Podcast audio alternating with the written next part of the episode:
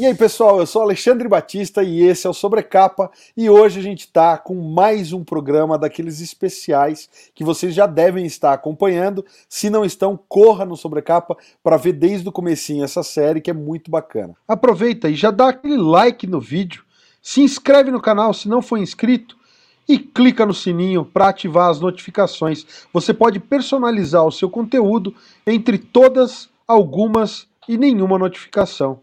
Antes de eu chamar o meu companheiro de bancada de todas as noites, todas as segundas, todos os dias de podcast, eu vou convidar vocês a, acessarem ultimatodobacon.com. Lá a gente tem mais matérias, guias, todo tipo de material para um bom nerd se assuntar, se interessar e saber um pouco mais de quadrinhos, filmes, séries e muito mais.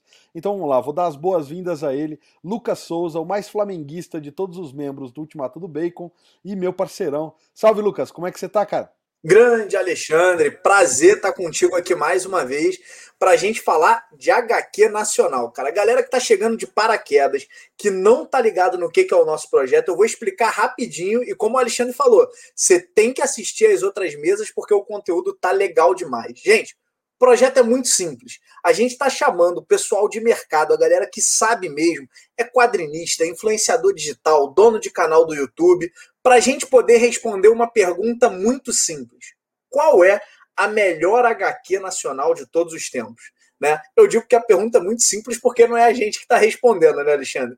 E a brincadeira ela funciona da seguinte forma: desde a primeira mesa, vocês estão vendo cada autor, cada influenciador trazendo a HQ que mais gosta, explicando por que, que gosta e dizendo um pouco de por que, que aquela HQ é especial. A primeira mesa, quem participou da primeira foi molezinha, porque você basicamente podia escolher qualquer HQ. Agora, gente, a gente está na quinta mesa redonda. O que, que isso quer dizer? O pessoal que vai trocar com a gente aqui hoje não pode repetir as HQs que foram faladas em mesas anteriores. Então tem pelo menos aí umas 20 e poucas HQs que já saíram, que outras pessoas já falaram, e aí você tem que escolher uma outra HQ para poder falar. Galera, a ideia aqui é você poder acompanhar um monte de HQ nacional que é premiada, que é bem falada e que está no gosto popular da galera que trabalha no mercado.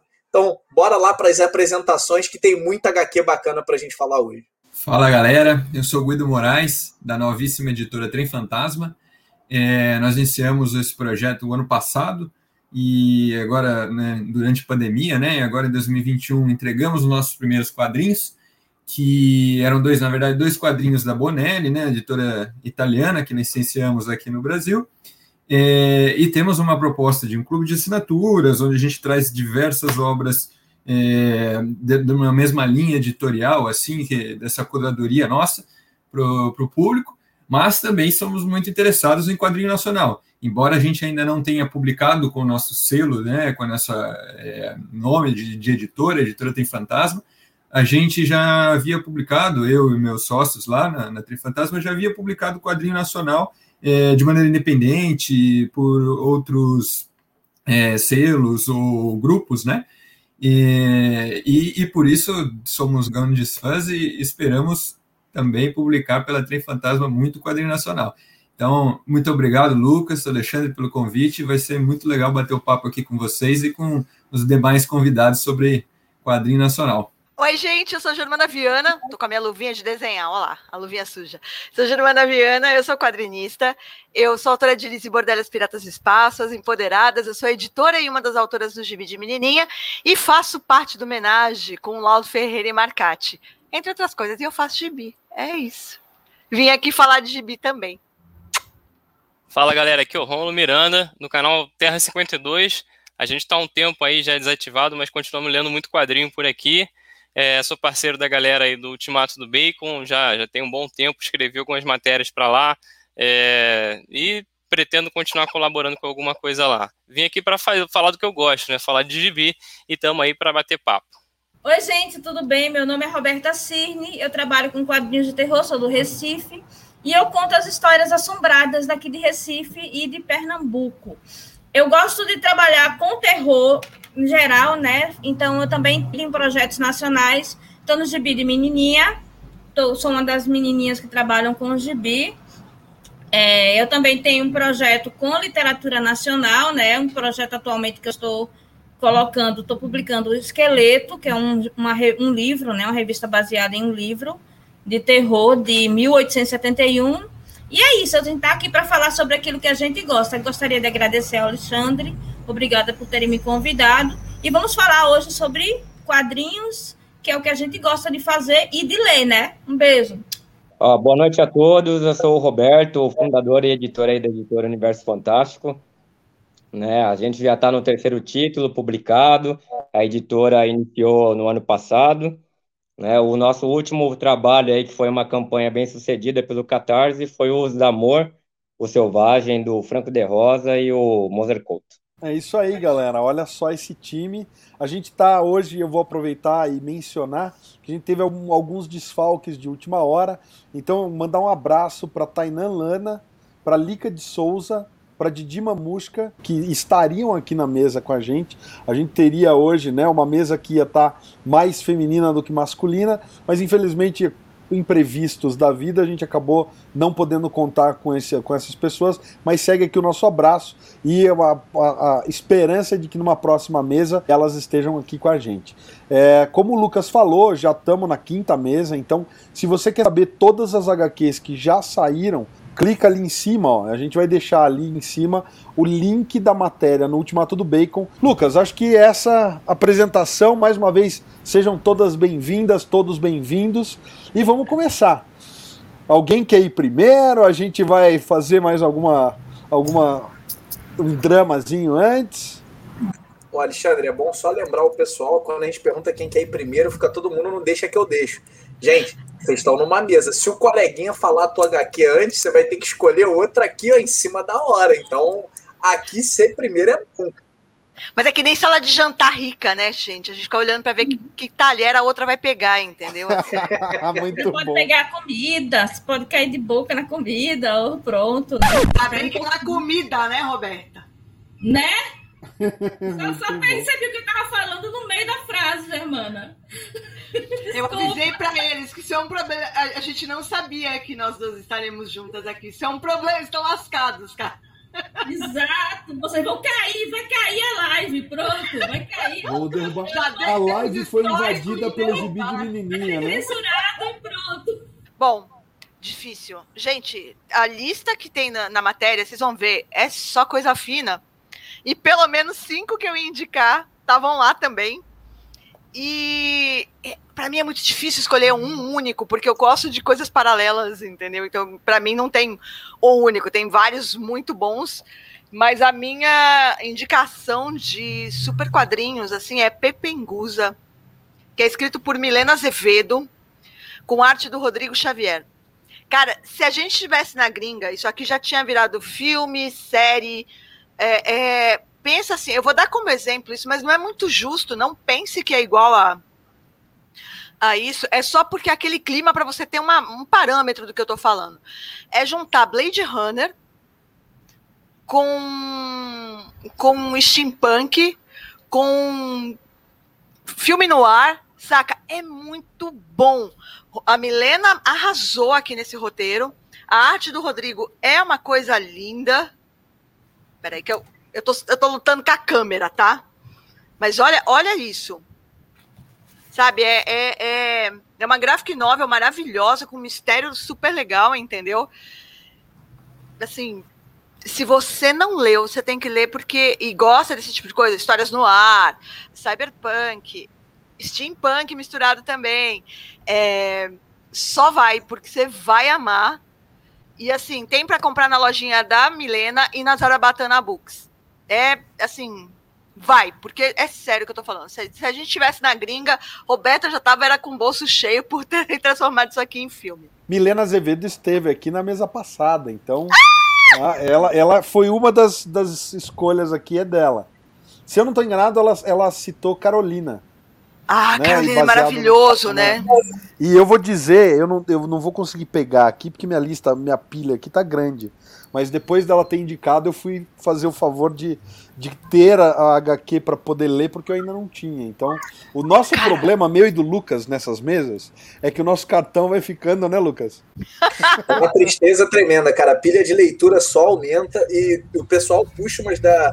Eu vou, vou citar aqui, Alexandre, acho que foi o Robles que puxou uma, umas tirinhas que eu não conhecia, cara, que era do Bob Cuspe. Ele falou, cara, é muito legal. É falei, Putz, eu falei, já ia mais um negócio que eu não conheço pra gente correr atrás. Então é, é legal, mas o cartão de crédito ele sofre. Eu não vou mentir pra vocês, não. Quando o Alexandre me mandou a lista das obras que já haviam sido citadas, antes de eu olhar, eu brinquei assim: ah, vou, vou sugerir tal. Aí eu olhei, opa, já foi.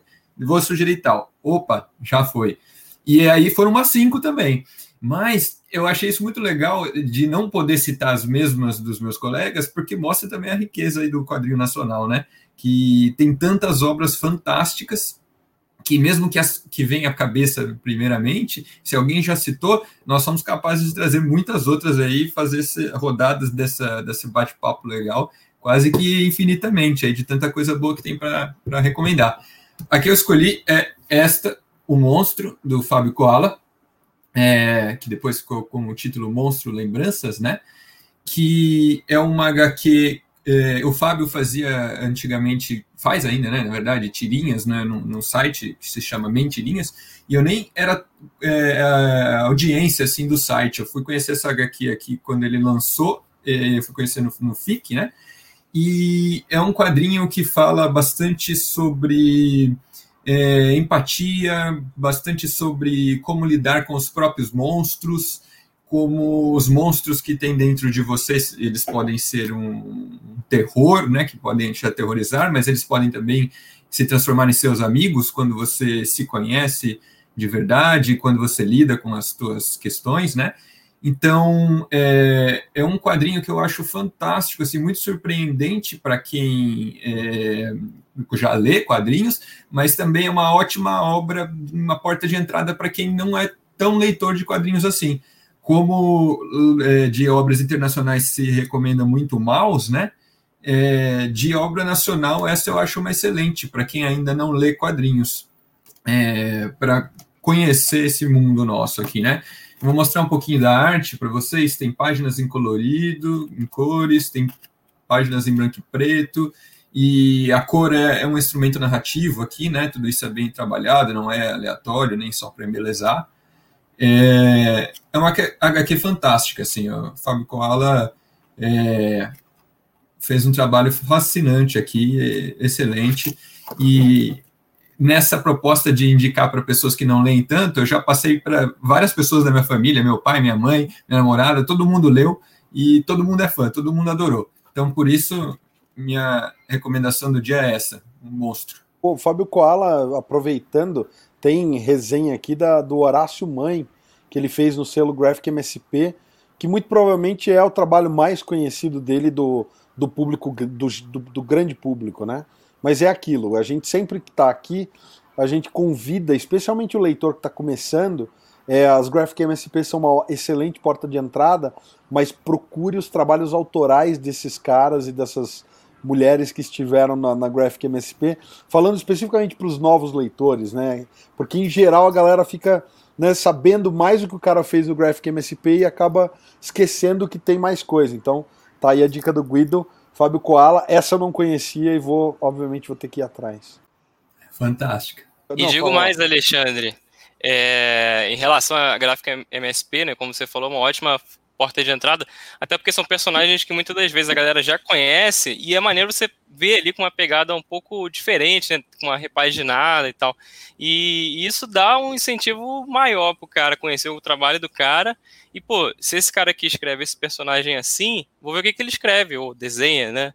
É, em outros materiais próprios, enfim, acho muito bacana isso. Até porque o, as gráficas MSP não são o primeiro trabalho do autor, né? Ele chegou lá com uma carreira ali já, né? Já tem outros trabalhos também publicados, né? Então, Ou seja, vale tem um currículo recheado, né, para o cara ser convidado para lá. Bom, então já que eu puxei aqui a palavra, é, vou seguir um pouquinho aí do que a Germana falou e fazer uma indicação de, uma, de um quadrinho aqui que tem um pouco também de steampunk. Não sei se vocês já leram, o Salto do, do Rafa Pinheiro. É, ele trata um pouco ali de coisa de racismo, de mito lá da, da caverna, né, do Platão. E o Rafa é um cara aqui do Rio de Janeiro, ele se formou em arquitetura, foi lá para a Europa, para a França, se não me engano, para estudar quadrinhos lá, e voltou com uma bagagem legal aí. É, ele tem outras obras, agora, se eu não me engano, ele está à frente do, do Guará, né, da, da editora Guará. E, cara, essa aqui é uma história bem interessante, boa para quem curte aventura, tem é, tanto a, a arte quanto o roteiro é dele, e é, tem várias paradas maneiras é, em relação à arte voltada para o que ele se formou, né, para arquitetura. Tem umas splash pages assim que mostram a cidade e tal. Pô, cara, isso aqui eu achei muito maneiro. E a história em si também, ela tem várias camadas, assim, conforme você vai lendo, você vai descobrindo coisas e, e vão te puxando coisas também para você pesquisar por fora. Ele acabou fazendo, acho que um é, uma outra HQ que não é uma sequência, né? É um spin-off que é o Silas, então trouxe aqui também, mas que eu, é, o que me pegou mesmo foi o salto, achei bacana e fica a minha indicação aí pra galera que curte steampunk, que curte essa, essa, essa imagem mais vitoriana, né, esse visual assim mais clássico. O Alexandre, eu queria fazer um comentário tem um trabalho sensacional para a galera que está ouvindo a gente é carioca. Eu falo que é muito legal quando a gente lê uma HQ e a gente reconhece algum ponto da nossa cidade que a gente frequenta, né? Tem uma HQ do Rafa que se chama Mesa 44, que ele passou um ano indo, acho que todo final de semana ou todo dia para o mesmo bar que por coincidência é do lado aqui de casa, né? É um bar que eu particularmente ia para assistir jogo e etc. E cara, você vê o dia a dia daquele bar na, na, no visual dele, você reconhece o canteiro que a galera senta ou o canteiro que a galera passa mal, né? Então você reconhece ali os locais da cidade, cara, isso é legal demais. Então, pra galera que é carioca aí, eu falo, putz, que é uma HQ que é, é legal você ler, porque você sente o, o, o, ar da cidade do Rio de Janeiro. Então, obviamente, não, não é uma indicação, né? Eu tô aqui na posição confortável de host, mas é só para adicionar eu, Rômulo, quem gostar do, do trabalho do Rafa, vale a pena ir atrás da mesa 44 também. Você e outra coisa. De, de, de host confortável aí, cara? Porque você indicou eu... na primeira mesa, né? Eu não, eu não indiquei nada, eu fiz um comentário. Indicou cara, sim, tá na lista. Host, não, senhor, tá na lista, cara. Já tá valendo, já tá valendo. Cara. Eu, eu solto a bomba aqui pros convidados, a galera se bate, se digladia, vê que outra pessoa já indicou. Já teve caso aqui do, de uma pessoa indicar a que a outra tava na mão já para indicar. Aí fica aquele, aquele negócio assim, um olhando pra cara do outro. É legal demais. E eu tô aqui numa posição confortável de estar tá assistindo isso aí, cara. Isso é bom demais. Eu já tinha duas reservas aqui, ó. Por caso de alguém. Mas é vamos mostrar, tá prevenido ali, ó. Eu já tinha duas Marcate. reservas aqui. A relíquia, do, a relíquia do, Marcate, é, e artistas brasileiras da Aline Lemos. Muito bom, cara. Muito Legal demais. Mas, mas Só, deixa eu fechando aqui. Um absoluto, Lucas. Hã? Na primeira mesa, tu, eu tenho vídeo, eu mostro, cara. Tu indicou o Yeshu absoluto do Lauda. Cara. Essa aí me pegou você, eu não esperava, Lucas. cara. Essa aí, eu, essa aí eu não esperava. O Alexandre sabe o quanto que eu fui resistente a comprar essa HQ. É, talvez pela temática não, não ser muito a minha, mas ele, cara, compra, compra. E quando eu li, eu falei para Alexandre, falei, falei pro próprio Laudo, né? Falei, cara, que soco na cara, que virada, assim. É, é, Laudo é né? A gente é fanzaço dele. Eu acho que, falando aqui, puxando sardinha pro nosso lado, é uma honra tremenda começar um, um projeto editorial tendo o Laudo encabeçando. Né? Então é, é uma honra incrível. Mas, show, Guido, você ia comentar e você é carioca é. também, Guido? Não, não, não, não. Sou de São Paulo interior de São Paulo. O que eu ia comentar, na verdade, era adicionando ali no Mesa 44, que foi trabalho, se não me falha a memória, foi trabalho de dissertação de mestrado do, foi, foi. Do Rafael, né? Ele publicou, não sei se completo, mas muitas das coisas é, online, né, no, no, Tapas e tal. Eu acompanhei boa parte dessa HQ. É muito legal mesmo, a ideia e, e depois todo o trabalho acadêmico que foi feito em cima, né? eu tive a oportunidade de pegar da mão dele na CCXP e ouvir ele falando um pouco, né? E aí ele comentou um negócio, ele comentou um sentimento que eu nunca tive, que é, pô, aquele dia que você não tá muito afim de ir pro bar, eu falei, eu nunca passei por isso, né? Mas ele falou, pô, você tem meio que ir por obrigação, porque é um trabalho e tal. E, e, é legal que reflete na HQ. Cara, eu acho uma HQ incrível. Eu achei um projeto, assim, sensacional, que muito provavelmente ele deve gostar de, de bar, desse clima. E, pô, você transformar aquilo ali num projeto acadêmico, ainda com desenho e tal, é, putz, é golaço, né? Então Gosto bastante do trabalho dele, cara. Eu queria comentar, se minha mãe estiver assistindo, que eu também sempre fui pro bar desse jeito. Obrigado, porque tinha que acompanhar algum amigo. Eu não gosto de ir pro bar. Eu não, não. Aliás, Lucas, você não mora perto do Bukowski, não, né? Moro, cara. Eu moro então... na rua do Bukowski. Eu então, moro na rua do Bukowski. Então, então deixa pra lá. Diga lá, Rômulo.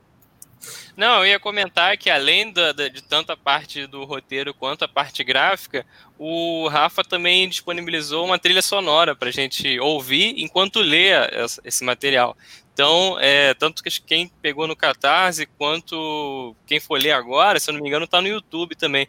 Então, tem alguns trechos ali que você lê ao som de uma, de uma trilha que ele escreveu pro, pro quadrinho. Então, acho que dá um, dá um tchan a mais assim para a parada. Achei bem bacana isso.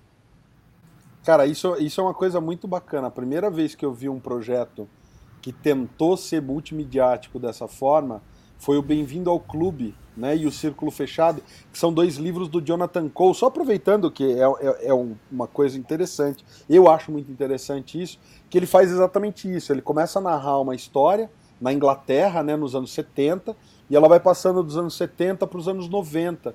Só que ele faz tudo isso em cima do panorama musical né? Que é a saída do progressivo e a entrada do punk. Então, tem todas essas mudanças, né? De gênero musical que está em voga no momento.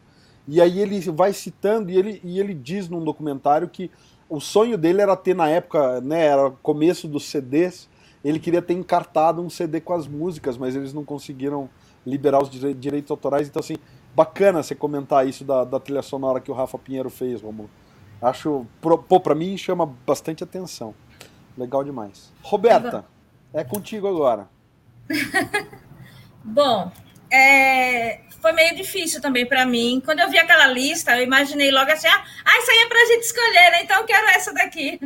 Só que não, essa, essa, isso aí já foi tudo escolhido. Nossa, tudo isso, né? E comecei a pensar: bom, eu, assim, que eu vi somente quadrinhos mais novos, eu não vi quadrinhos mais antigos. E tem muita coisa boa que vem do passado da gente, dos quadrinistas, que a gente bebe na fonte e nem sabe, né? Então, eu fui atrás de buscar uma coisa que marcou a minha vida, né? Então, peguei algumas obras, né, para poder selecionar. Eu tinha pensado em Jaime Cortez, que ele, apesar de ser português, né, ele é o mais brasileiro dos portugueses, né? Ele veio para aqui para o Brasil, fez um trabalho maravilhoso, ele tem um, um traço muito muito carregado nas texturas, nas rachuras e tudo. Então, eu também pensei em Flávio Colim, né? Flávio Colinha, que eu tenho até o, o Boi das Aspas de Ouro e tenho A Guerra dos Farrapos. É muito bonito, parece um estilo, né? A gente vê assim, parece um estilo, é um, um estilo inconfundível e tudo, né? Mas o meu, a minha indicação é uma coisa mais visceral. Essa revista daqui eu li muito nova, né? Eu tive acesso a ela com o Pedro, né? A gente juntou as nossas coleções, na coleção dele tinha essa revista. Eu não sabia que esse, esse autor ele tinha trabalhado com a turma da Mônica. Então, quando eu fui procurar as páginas da turma da Mônica dele, eu vi o diferenciamento que ele dava no traço, né? É o Márcio Nicolosi. Eu quero indicar Feticheste, nas províncias do desejo. É uma coisa muito bonita, né? Tem um traço muito próprio. Vocês podem ver aqui que o nanquim dele é bem rico, né? Essa cena daqui eu acho icônica. Eu até escolhi ela porque ela mostra ele tirando um pouco de onda com a situação do Brasil na época, é de 1991 essa revista. E ele falava sobre o Brasil, né? Dentro Feticheste, na realidade, é o Brasil, dentro de um mundo onde a mídia toma conta, ou seja, mais atual impossível, né?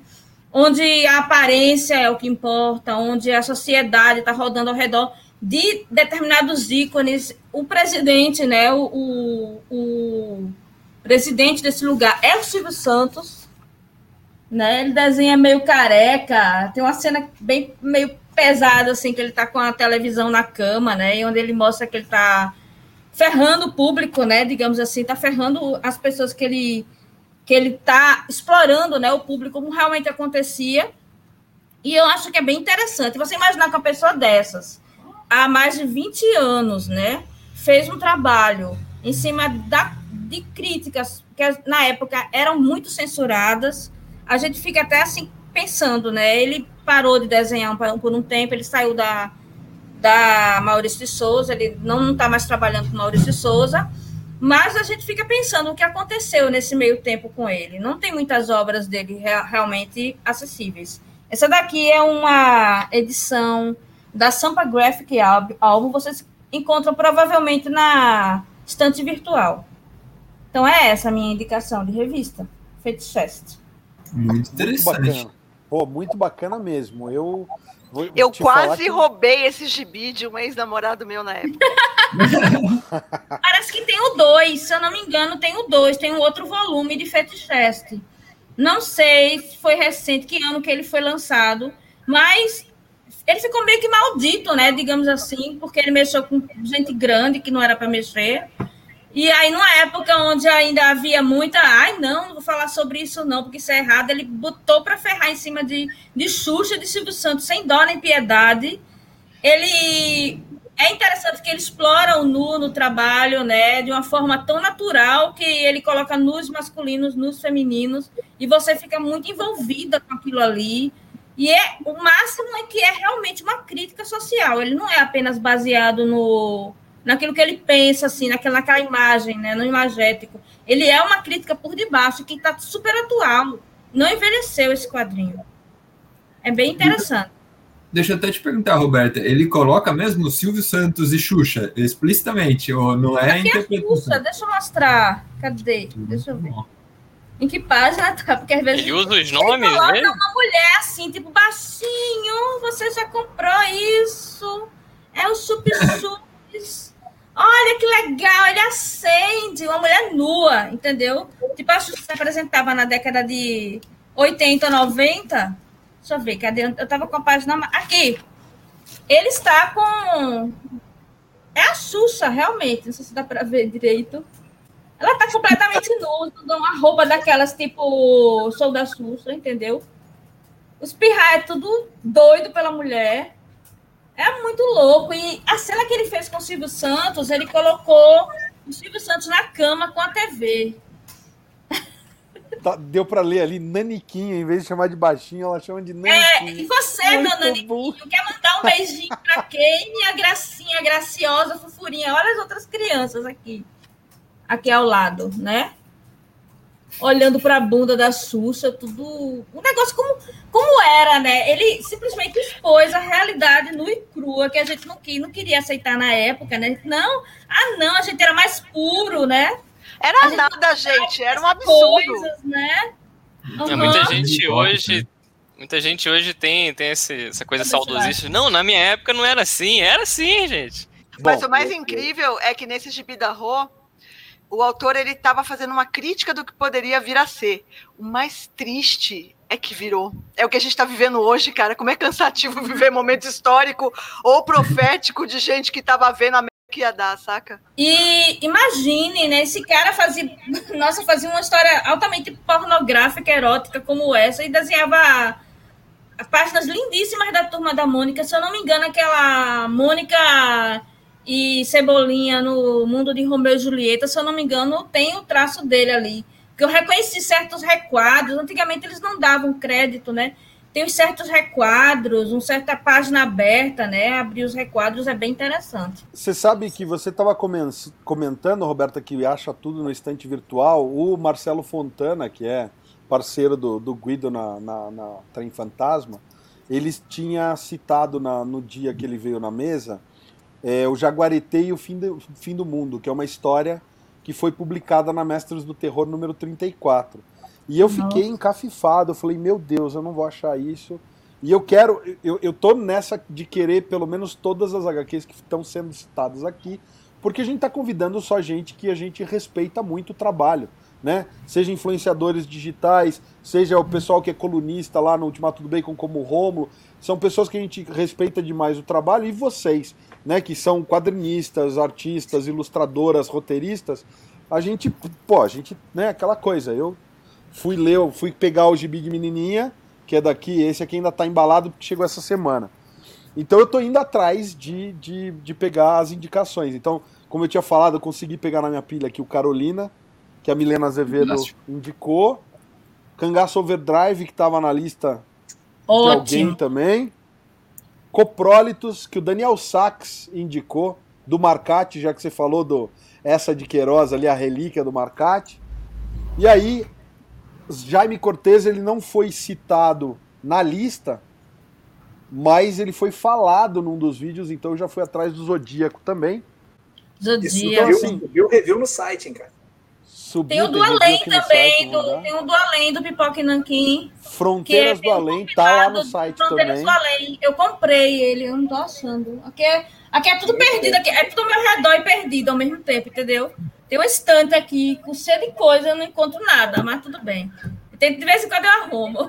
Bom, tava faltando então, que tinha ficado um pouco de fora aí por conta de, de questões técnicas, a indicação do Roberto, né, Roberto? Então, qual é a o que, que você separou pra gente? Qual é a HQ que você escolheu para indicar hoje para a turma aí? Ah, eu vou aproveitar para puxar a sardinha pro meu lado aí, né? Eu vou indicar aí Os Amor, né? Que a gente publicou, personagem que saiu em 1982 pela primeira vez, pela editora Grafipar, e que agora a gente está republicando em 2021. Os Amor aí foi um personagem criado pelo Franco de Rosa, ainda no comecinho ali, no final dos anos 70, né? E ele, apesar da aparência que lembra muito Conan, é uma inspiração, na verdade, em outros personagens aí, mais no estilo da pré-história, né? O Tarzan, é, o Thor, né? Do não o Thor aí, o clássico da Marvel, né? O outro Thor ali que saiu também pelos Estados Unidos, né? E aqui a grande influência dos Amor é um personagem também que é um Atlante, né? Que é o Zor, né? Essa foi a principal inspiração aí pro, pro Franco de Rosa, né? E aí o Mozart Couto entrou, né, com o estilo dele nos anos 80, nesse almanac que saiu aí pela, pela Grafpar, né? Então aí foi a união aí de dois mestres, né, que trouxeram esse esse bárbaro, né, pode assim dizer, né, que na verdade ele tem um, um outro, uma outra conotação, que o bárbaro geralmente ele é por uma, um sentido de uma época diferente, né? É uma época mais recente, que remete ao Conan. E aí o Zamor, ele vem com uma proposta diferente do Conan, né? O Zamor, ele não é aquele personagem ávido por batalhas, né? Ali ele está tentando sobreviver numa época ali que tem criaturas fantásticas, tem dinossauros, né? Então, ele está numa era em que a sobrevivência é o ponto mais importante, né? É, animais ali selvagens, pré-históricos, dinossauros, né? Então, ele tem o altruísmo também como base, né? Para ajudar as outras pessoas também que têm dificuldades, né? Para viver nessa época. Então, o Zamor, ele é um, um personagem clássico numa era fantástica de fantasia, né? Cara, muito bom. Eu, infelizmente, acabei sabendo do Catarse dos Amor, já tinha fechado a campanha, e aí agora eu quero, quero até aproveitar e te perguntar, vai ter venda posterior ao Catarse? Vai abrir ponto de venda, Roberto, de alguma do, dos Amor em, algum, em alguma loja virtual, marketplace? Ah, sim, com certeza. A gente vai fazer o site da editora para estar tá vendendo. É, atualmente a gente já, já faz a venda aí pelo Facebook, Instagram. Algumas lojas físicas também a gente vai deixar o material, né? Só que aqui no caso seria algumas aqui da região de São Paulo. E vai ter em, várias diversas lojas aí online para estar tá adquirindo. Você vai poder adquirir diretamente conosco. Porque a ideia da editora é usar o Catarse apenas como uma pré-venda. né, para ajudar os recursos para capitalização ali de, dos custos que são mais onerosos, né? A gráfica e royalties, né? Outras coisas. Então, pode ficar tranquilo que toda a nossa campanha aí, por mais que não dê para as pessoas participarem, ela vai conseguir comprar diretamente conosco depois do término. Oh, bacana, bacana demais. É, Lucas, eu tô olhando aqui na minha listinha, eu vou te falar que tirando. Não, eu, eu me ferrei nessa. Eu não tenho nenhuma das que foram faladas hoje. Eu vou ter que ir atrás de comprar mais um tanto aqui, minha pilhazinha de leitura. É bom porque a gente acaba tendo mais leitura, mas eu ah, vou ter que comunicar a Monique ali que ela vai ter que me, me compreender mais uma vez, cara, porque tá difícil. O negócio é arrumar outro emprego, né, cara? Arrumar outro emprego. O negócio é esse. Porque tá, tá difícil. É muita coisa. Acho que é legal a gente falar pra galera que tá ouvindo a gente e o pessoal que é leitor novo, que está acostumado só a ler Marvel e DC, né? Nada contra. O pessoal que acompanha o Ultimato do Bacon sabe que eu sou um leitor assíduo aí de DC. É, mas, gente, nunca teve tanto espaço para produto nacional, nunca teve tanto espaço para produto. O Guido tá aí, produto italiano, Bonelli. Eu, eu nunca vi a Bonelli chegar com tanta força no Brasil e materiais incríveis, materiais diferentes. Então, assim, é, é um momento único para ser colecionador no Brasil ok, os preços nem sempre ajudam, né? É, mas a gente tem trabalhos, cara, sensacionais sendo entregues, HQs vindas de todos os cantos do mundo. Então, a recomendação é a gente abrir um pouco a cabeça. Eu espero que, Alexandre, quem esteja ouvindo a gente, tenha, esteja fazendo a mesma coisa que a gente, fazendo uma listinha aí para mergulhar de cabeça no mercado nacional. Eu acho que a gente tem, tem duas grandes oportunidades aqui com, com esse nosso trabalho, com essa mesa redonda, que é um, ouvir da boca de profissionais do mercado quais são, que HQs legais tem para a gente ler. Não é o Lucas ou o Alexandre que estão falando, é figuras incríveis como a Germana, a Roberta, é a galera realmente de mercado. E segundo, você ainda tem a oportunidade de conhecer um monte de gente incrível de mercado que talvez você não conhecesse ainda. Então dá para sair daqui com uma lista eterna, Alexandre. Não, cara, para mim está sendo isso. A gente começou, quem está assistindo, a gente já não está no começo do ano, mas a gente começou as gravações disso porque a gente estava tentando fazer as mesas para o Dia Nacional do Quadrinho, né, que é em janeiro. Então a gente começou as mesas em janeiro. E vou te falar, 2021 eu não comprei mais nada da DC, eu não compro nada da Marvel faz muito tempo, não, não sou leitor da Marvel. Já contei a minha história aqui no canal várias vezes, mas eu ainda lia muita coisa da DC. Eu parei. Eu tô só comprando nacional desde janeiro e sério, minha pilha, minha pilha tá desse tamanho assim, são duas desse, desse tamanho. A última compra minha foi assim, simplesmente 22 edições, né, de Calafrio e Mestres do Terror com Daniel Sachs, que foram duas pilhas de HQ de terror nacionais assim, ó. Coisa fina também, com, com vários autores, inclusive gente que a gente adora Marcel Bartolo, o Rodrigo Ramos, Laudo Ferreira, Will, Lilo Parra, inclusive. Então, é isso aí, galera. É, alguém quer complementar mais alguma coisinha? Estamos nos, nos, encaminhando. Deixa eu dar um zoom ali, ó. Que o Lucas está mostrando que ele também foi outro que adquiriu ali Mestre do Terror e Calafrio, ó. Tá lá. Nossa. Foi essa pilhazinha aí. Foi essa pilhazinha. Eu e o Lucas a gente falou: bom, vamos Daniel, o que, que você tem ainda em estoque? Manda para cá. Uma para mim e uma para o Lucas, que a gente vai fechar. É isso, né? Porque tem muita qualidade e tem muita variedade, né, galera? O que a gente reforça é que você vai ter desde histórias fofinhas, como a gente estava conversando com a Germana no bate-papo que a gente fez exclusivo com ela. Tem muito gibi fofinho, tem muita história de menininha que não é fofinha, é muita porrada na cara e muito soco no estômago. E tem muita coisa de tudo quanto é gênero, sabe? Ficção científica, aventura, crítica social. Tem, meu, tem de um tudo aqui. Tem humor, tem história que é pra dar risada e nada mais. Tem coisas que, meu, isso aqui, por exemplo, eu preciso mostrar que eu tô apaixonado. O Cabra do Flávio Luiz, que é um sci-fi no sertão, mas olha o tamanho dessa coisa aqui, eu mostro toda vez, porque a gente tá aqui, é um formato, né, normal, Olha o tamanho desse bicho, é um negócio incrível. Capa em papel craft com textura, então assim, tem de tudo no mercado nacional. Vamos valorizar o quadrinho nacional. Tô aqui falando, falando, falando e deixando os convidados cansados, Lucas me para, cara, me, me faz É para. isso, cara. Eu acho que é, eles sabem mais do que a gente como é que a gente precisa valorizar esse mercado. Tô doido para acabar a pandemia, cara, para voltar evento, pra gente poder estar tá junto aí e tal. Poder... Quero aglomerar, quero aglomerar.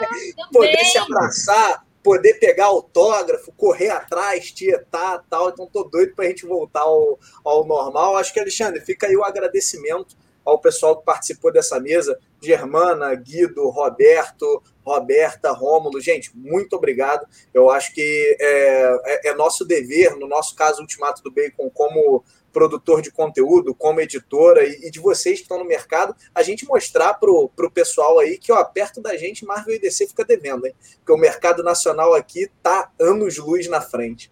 Né? Então, agradecer vocês aí mais uma vez. E, Alexandre, te devolvo a palavra aí, porque acho que tem mais coisa boa vindo por aí, né? Tem muita coisa boa. Então, por hoje, eu quero só agradecer também a presença de todo mundo e vou abrir aqui o espaço para vocês fazerem os agradecimentos, lembrarem o pessoal em casa do trabalho de vocês. Então, como na, na ida a gente foi daqui para lá, agora na volta a gente faz o inverso. Vamos lá, vou deixar o Roberto começar. Ó, legal, eu queria falar também que a gente, antes de editora, a gente já tinha um sebo especializado em quadrinhos e a gente também agora virou um ponto de venda de materiais aí nacionais. Então, inclusive, a gente tem o Gibi de Menininha, títulos do Marcate, vários outros aí, porque a gente entrou de cabeça para incentivar o quadrinho nacional. Eu acho que a gente tem muito potencial e a gente tem tão bons títulos e bons autores aqui como qualquer lugar do mundo.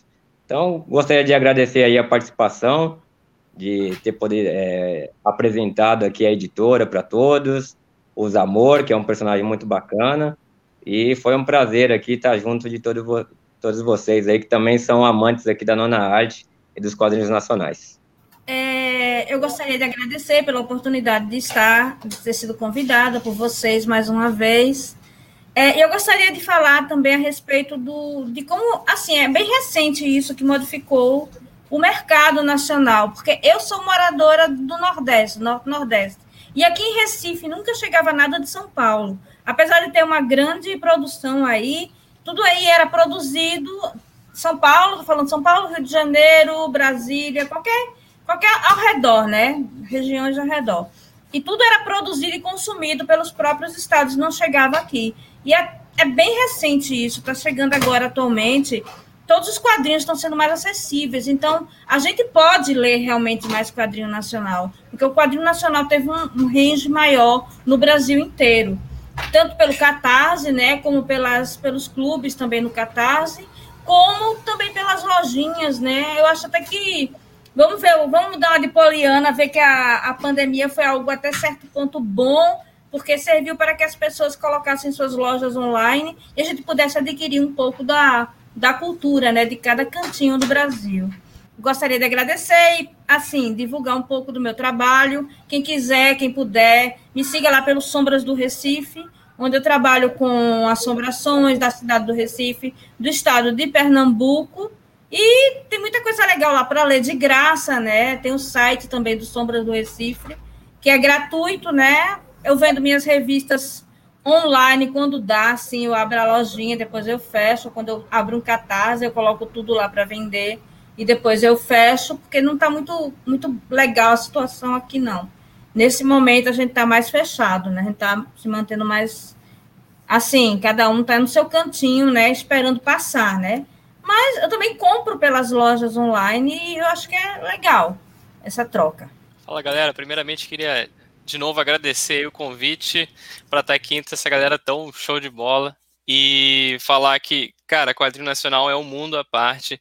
E o mais bacana é que, ao contrário né, de como o Lucas falou do, do mainstream, né, de Marvel, de DC, o quadrinho nacional não tem essas amarras tipo, pô, esse personagem tem essa cronologia aqui de sei lá quantos anos que o cara tem que obedecer, então ele fica um pouco limitado. Quando você tem artistas que pode explorar qualquer coisa de qualquer história, qualquer personagem, o resultado é muito melhor.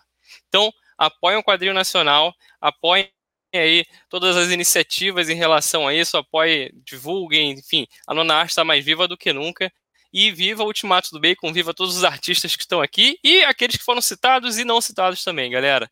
É, quem quiser ver um pouquinho do trabalho que eu fiz lá no Terra 52, só dá uma procurada no YouTube. Infelizmente, por alguns problemas pessoais aqui em casa, eu tive que interromper a produção de conteúdo lá, mas tem algumas contribuições minhas também lá no site do Ultimato do Bacon. Quem quiser conferir, fica à vontade. Eu só quero aproveitar, deixar você aí na tela, Rômulo, para dizer que eu sou um dos caras que torce pela volta do Terra 52. O teu material tinha, tinha uma qualidade de pesquisa de conteúdo, cara, que dificilmente a gente vê em outros canais. Então, eu sou um dos que torce pela volta do Terra 52, tá? Valeu, cara. Se Deus quiser, onde a gente volta. Não, não vou deixar data, mas o, a vontade existe, tá? Infelizmente, outras coisas externas que acabaram prejudicando, mas a vontade está aí. E se a vontade está aí, cara, uma hora você volta. Putz, muito obrigada pelo convite, foi muito legal. Ainda veio com bônus, porque eu não sabia que eu ia ver a Roberta hoje, então foi muito bom matar a saudade dessa bicha louca que eu amo. E quando o programa for ao ar, a gente muito provavelmente vai estar com campanha do Gibi de Menininha Apresenta, que vão ser outros três nesse formato, igual Patrícia, que Patrícia é escrito e desenhado por mim. Vai ter um desenhado pela Roberta, com o roteiro da Dani Taranha um desenhado pela, é, um escrito pela Clarice e desenhado pela Katia Schettini, e outro escrito pela Camila Suzuki, Clarice França, e outro escrito pela, Clari, pela Camila Suzuki e desenhado pela Fafá Signorini. Então a gente muito provavelmente vai estar com ele no Catar, com esses três no Catarse, né? A gente vai colocar em março, então quando for ao ar, eu acho que a gente vai estar com a campanha rolando ainda. E, além disso, é, a cada três meses, eu, Laudo Marcati, a gente faz um gibi chamado Homenagem, que é quando a gente escolhe uma palavra e os três têm que desenvolver uma história, cada um com um roteiro e arte própria, pra, em cima desse, dessa palavra. Entendeu? Até agora a gente teve o armário, a gente tá, vai entregar, quando rolar o, o papo, a gente já vai ter já vai ter mandado para sua casa o número dois, que foi que foi livro. Então a gente muito provavelmente vai estar trabalhando no terceiro, que é saca-rolha. Então, quando for ao ar, provavelmente vai ter campanha também da homenagem. Então fica de olho no Catarse, joga o seu dinheirinho pra gente, que a gente está fazendo uns gibis baratinhos, exatamente, porque você pode estar duro, pois quarentena, pandemia, história, governo de merda, aquela coisa toda. e, cara, obrigada por todo mundo que estava aqui hoje, foi uma delícia. E Diabolique é demais, eu gosto demais, Guido. é isso.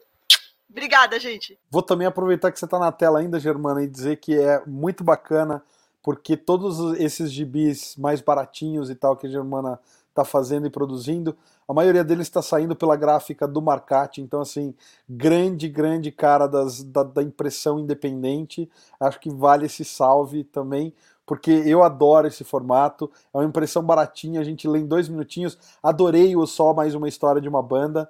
Muito legal, amei, amei, amei, muito legal mesmo. Galera, muito obrigado por ouvirem a gente aqui. Lucas, Alexandre, por, pelo convite. Eu queria falar que, primeiro, é, é uma baita iniciativa que vocês estão fazendo, porque nesses anos, já dá, dá para falar em anos já, porque a gente já está passando o primeiro e quando sair o vídeo já vai ser mais de um de pandemia, né? A gente não teve uma das coisas que era mais convidativas para a galera conhecer o quadrinho nacional, que são os eventos presenciais, né? Não tivemos FIC, não tivemos CCXP ao vivo, né? Teve online, mas é, não tivemos os eventos ao vivo. Então é muito importante que os canais é, de YouTube, os sites, abram espaço para se falar de quadrinho nacional, né?